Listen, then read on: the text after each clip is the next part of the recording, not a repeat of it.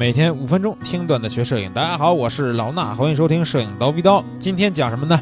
薇薇安·迈尔的故事啊。之前讲过，上周也讲过，对吧？但是呢，我们没有细致的把他这个保姆的生涯给大家来介绍过，对吧？这期节目呢，来详细的介绍一下。那内容呢，也是我看的来自佟家涵老师编著的《发现薇薇安·迈尔》这本书里边的内容啊。呃，咱们都知道薇薇安·迈尔是一位保姆，对吧？也是一位摄影师，但是他干保姆到底是在谁家干的，对吧？怎么干的？他又是怎么样这个？去拍照，对吧？怎么样去拍到很多地方的照片？又是怎么样最后离开了我们？在这期节目里面呢，都会给大家来讲解一下。从一九五六年到一九七二年期间啊，这段时间呢，薇薇安是在一个叫根斯堡的家庭里边做保姆。那这段时间可以说是薇薇安最安稳的十七年啊，他在这儿一干就干了十七年。那根斯堡的夫妇呢，也特别的尊重他，而且呢，这家的孩子也特别喜欢他。薇薇安还专门把这个留给他的一个厕所啊改成了暗房，然后呢还不让那家人进他的暗房，你看多多多多有多横，对吧？保姆不让别人进他的房那个暗房，然后根斯堡先生回忆说说，尽管我们也没有想要进去过，然后他说他也没从来没有听说过薇薇安跟朋友去见面啊约个饭什么的，好像没有朋友一样啊，也没有男朋友，更不用说丈夫了。在薇薇安不用工作的日子里边呢。他要不就去看电影去，要不然就把自己锁在自己的暗房里边。但是他最常干的事是什么呀？就是到处去拍照片。所以脖子上挂着一个禄来相机，也成了薇薇安的一个经典形象。在一九五九年到六零年中有六个月啊，就是那一年里边有六个月半年的时间，薇薇安没干保姆，干嘛去了？周游世界。哎，厉害不厉害？对吧？薇薇安呢，虽然不怎么聊起自己的家庭，但是根斯堡先生记得。有一次，薇薇安是继承了一小笔遗产啊，还有遗产呢，看见了吗？咱上一期上周的节目里边说过，薇薇安其实小时候是在法国，对吧？啊，还有一个户主是一个摄影师嘛，他我也就判断他是从那儿学的摄影。但是呢，他在法国还继承了一个笔遗产，这个事儿就有点厉害啊。是什么遗产呢？法国的阿尔萨斯的一个小农场啊。维安回到法国，把这个遗产继承了以后，然后把这个农场卖给邻居了啊，卖了。直接就卖，转手就卖，卖了以后干嘛呢？拿这笔钱去周游世界了，去了洛杉矶、马尼拉、曼谷、埃及、意大利、法国，再回到纽约。而且还非常有意思的是，在薇薇安的作品里边还发现一张在中国拍摄的照片啊，街头明显都是中国人以及中国的招牌啊。判断这张照片呢，可能拍摄于澳门，但是呢，香港也不是没有可能啊。所以说，薇薇安他还真的来中国玩过，拍过照片。嗯，当时那个根斯堡先生说说他如果想好去哪儿，他就会去啊。然后根斯堡太太也说说你也不用完全的去问他会去哪儿，当然你也可以问，但是呢，薇薇安是一个特别注重自己隐私的人，薇薇安也会给他们看一些他给这个根斯堡家庭拍的一些照片，但是他说什么呀？说如果你喜欢一张照片，你就得花钱买啊。然后。他们也不相信说薇薇安是想靠这些照片去赚钱的人，就好像是什么呀？画家不舍得把自己的画卖出去一样，因为薇薇安非常喜欢自己拍的每一张照片。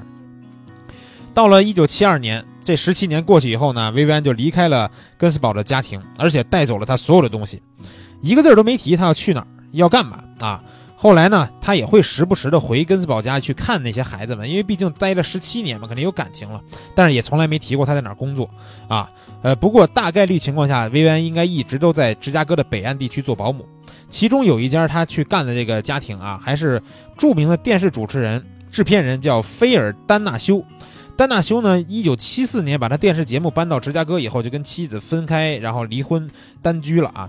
薇薇安呢，在丹纳修的家里边照顾他四个孩子。不到一年的时间啊，和这个根斯堡的家庭不同，这家的孩子不怎么喜欢薇薇安，他们觉得说这是一个古怪的法国女人，总带他们去一些奇怪的地方，然后做了三明治还特别难吃。丹纳修当时十二岁的小儿子詹姆斯，记得薇薇安经常在附近去拍照片，一身装束有点像什么呀？玛利亚川普，这是谁啊？就是《音乐之声》，大家看过吧？啊，电影那里边保姆的一个原型。丹娜修也记得薇薇安经常去拍照，但是呢，从来没见过照片啊，就看拍了，没见过照片。有一次发现他在拍垃圾桶里面的东西，从来没想过啊，说薇薇安干的事会有什么艺术价值。到了一九八七年啊，薇薇安呢又到了叫扎尔曼尤尤西斯金的这个家庭里边去工作啊，然后随身带着三十年的摄影积累。这个扎尔曼是什么人？他是芝加哥大学的一个数学教授啊。太太呢，凯伦是一个教科书的编辑。他们记得当时就是面试薇薇安保姆的时候呢，就薇薇安就说过，说我必须要告诉你们，我会带着我的一生过来。那我的一生呢，就在一个一个的盒子里边啊。尤西斯金当时告诉他说，没问题啊，他们家有个大车库，对吧？但是大大出乎他们预料的是，薇薇安真的带来了两百多个大盒子。然后呢，他们把这个盒子放在仓库里边。啊，他在这家做了一年多的时间里边，就没有人碰过这些盒子，啊，有这个扎尔曼也记得说，薇薇安对他们的孩子特别好，但是呢，对其他人就没有那么好了，说明薇薇安是什么呀？一个喜欢孩子的人，对吧？对对，主人好，对对成年人好像没有什么好感。然后这个呃，就是扎尔曼的太太还说，感觉他不喜欢买贵的东西，他觉得薇薇安把自己定位成一个穷人，而且呢，因此而骄傲自豪啊。在一九八九年到一九九三年，薇薇安在呃费德里科·贝里德家里边啊，这又是一个人了啊，另外一个人了，照顾他有残疾的一个女儿。然后贝里德呢，对薇薇安的印象和以前的几家不太一样，说薇薇安对他女儿很好。然后但是呢，也是一样说在地下室堆了几百个盒子。说薇薇安喜欢什么呢？他喜欢评论电影，对政治话题的讨论也很感兴趣。然后贝里德家之后啊，在这家之后呢，薇薇安还在橡树公园的一个家庭里边去工作过。最后呢，搬到了西塞罗的一个廉租公寓，就相当于咱们这儿廉租房是那种。那根斯堡家是这个呃老二老三就是两个孩子啊。根斯堡就是他在那十七年里边工作最长的那个家庭。这老二老三这俩孩子呢，呃，在二十世纪九十年代后期又重新联系上薇薇安了。那他们呢，呃。决定把这个薇薇安安置在罗杰斯公园的特别好的这个公寓里边去住，然后老二当时那老二那小孩叫莱恩啊，老三叫马修。莱恩就说说，知道他在那在这个罗杰斯公园那种好的公寓里边，我们会安心一点。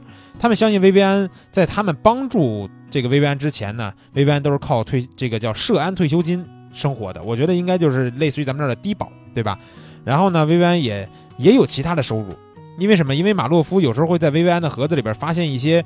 股票的单据，还有一些没有兑现的财政部门寄回来的退税的支票，有一些都超过一千美元啊！根斯堡家的人常常都会为薇薇安去担心，薇薇安和以前一样什么都不怕，经常是特别晚了还在芝加哥治安不太好的地方到处走去拍照啊！还有一些高架桥下面，他去跟一些无业游民说话，而且还教他们怎么去庇护所。在二零零八年圣诞节的时候。啊，薇薇安在市区里边不小心滑了一跤，然后摔到脑袋了。他们呢就把这个薇薇安送到急诊室，然后这个莱恩啊，就是根斯堡家那孩子，他说他他以为薇薇安会彻底康复，然后呢，根斯堡家找了最好的医生来给薇薇安治疗，看看啊，这就是对吧？阶级友谊，对不对？当年在他们家干了十七年，真的是干出亲情来了。然后找最好的大夫来给他治疗。后来呢，把薇薇安安置在罗杰斯公园地区的一个疗养院里边啊，以便他们下班以后可以去看他。然后他们不光是孩子，包括这个根斯堡家的太太南希也经常会去看他啊。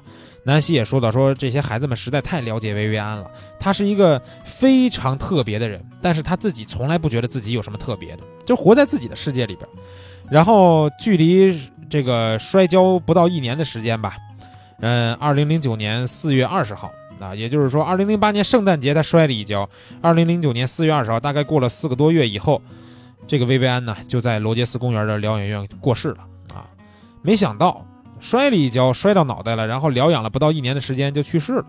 根斯堡家的孩子们呢，把薇薇安的骨灰撒在了他们小时候跟薇薇安一起去采草莓呀，共同度过很多这种快乐时光的树林里边，撒到土地上。